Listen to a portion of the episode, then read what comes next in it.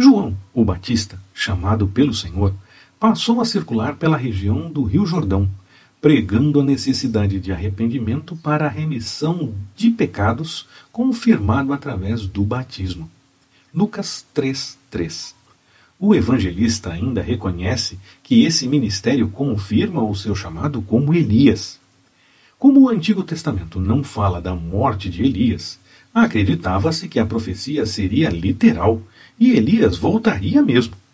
Jesus deixou claro que o cumprimento da profecia, voz do que clama no deserto, preparai o caminho do Senhor, endireitai as suas veredas, registrada em Isaías 43, era o ministério de João. Seu ministério chamava a atenção e muitos iam ter com ele, tanto para ouvir como para questionar, e muitos para o batismo.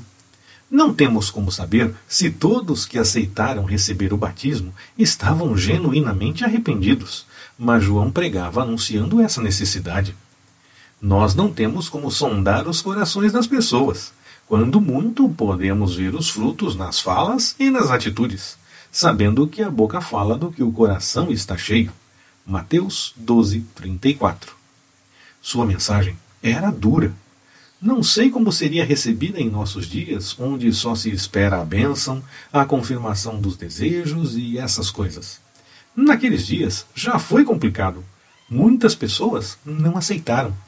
Mas como é hoje, naqueles dias era necessário fazer esse anúncio. Muitas vezes, o pregador ou profeta não é aceito em sua mensagem. As pessoas não gostam quando o que é falado não confirma os seus desejos. Era assim no Antigo Testamento. Foi assim com Jesus, com João, o Batista, e corremos o mesmo risco em nossos dias. Mas não devemos deixar de anunciar o que o Senhor nos revela de fato. Seguimos na próxima semana, permitindo o Senhor.